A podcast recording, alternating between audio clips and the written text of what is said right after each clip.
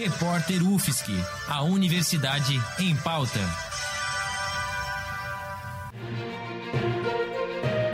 Cobertura especial Covid-19. A pandemia do novo coronavírus ainda está longe de ter um fim, mas já é possível ver profundas mudanças políticas e sociais ao redor do mundo. Eu sou Gabriel Oliveira e agora você, ouvinte da Rádio Ponto, acompanha sem sair de casa um giro com as principais notícias internacionais sobre o coronavírus. A Europa tem vivido dias difíceis por conta da pandemia do novo coronavírus. O número de infectados já ultrapassa o dobro do que se viu na China, contabilizando agora mais de 160 mil casos. O número de mortes em território europeu também supera o dobro do cenário chinês.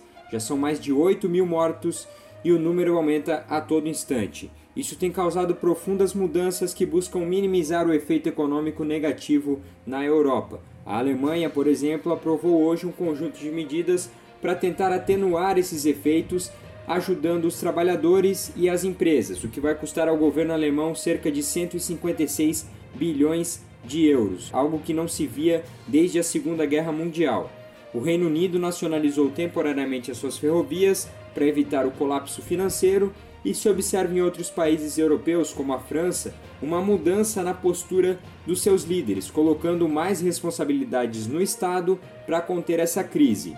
Nos Estados Unidos, com o aumento dos casos e também das mortes, que já somam 467, o presidente americano Donald Trump, que chegou a minimizar a ameaça da pandemia, agora toma medidas mais concretas, como a instalação de hospitais de campanha nos estados mais afetados e também a realização de um pacote de medidas com objetivo de atenuar a crise. Eu sou Gabriel Oliveira e volto a qualquer momento com mais informações.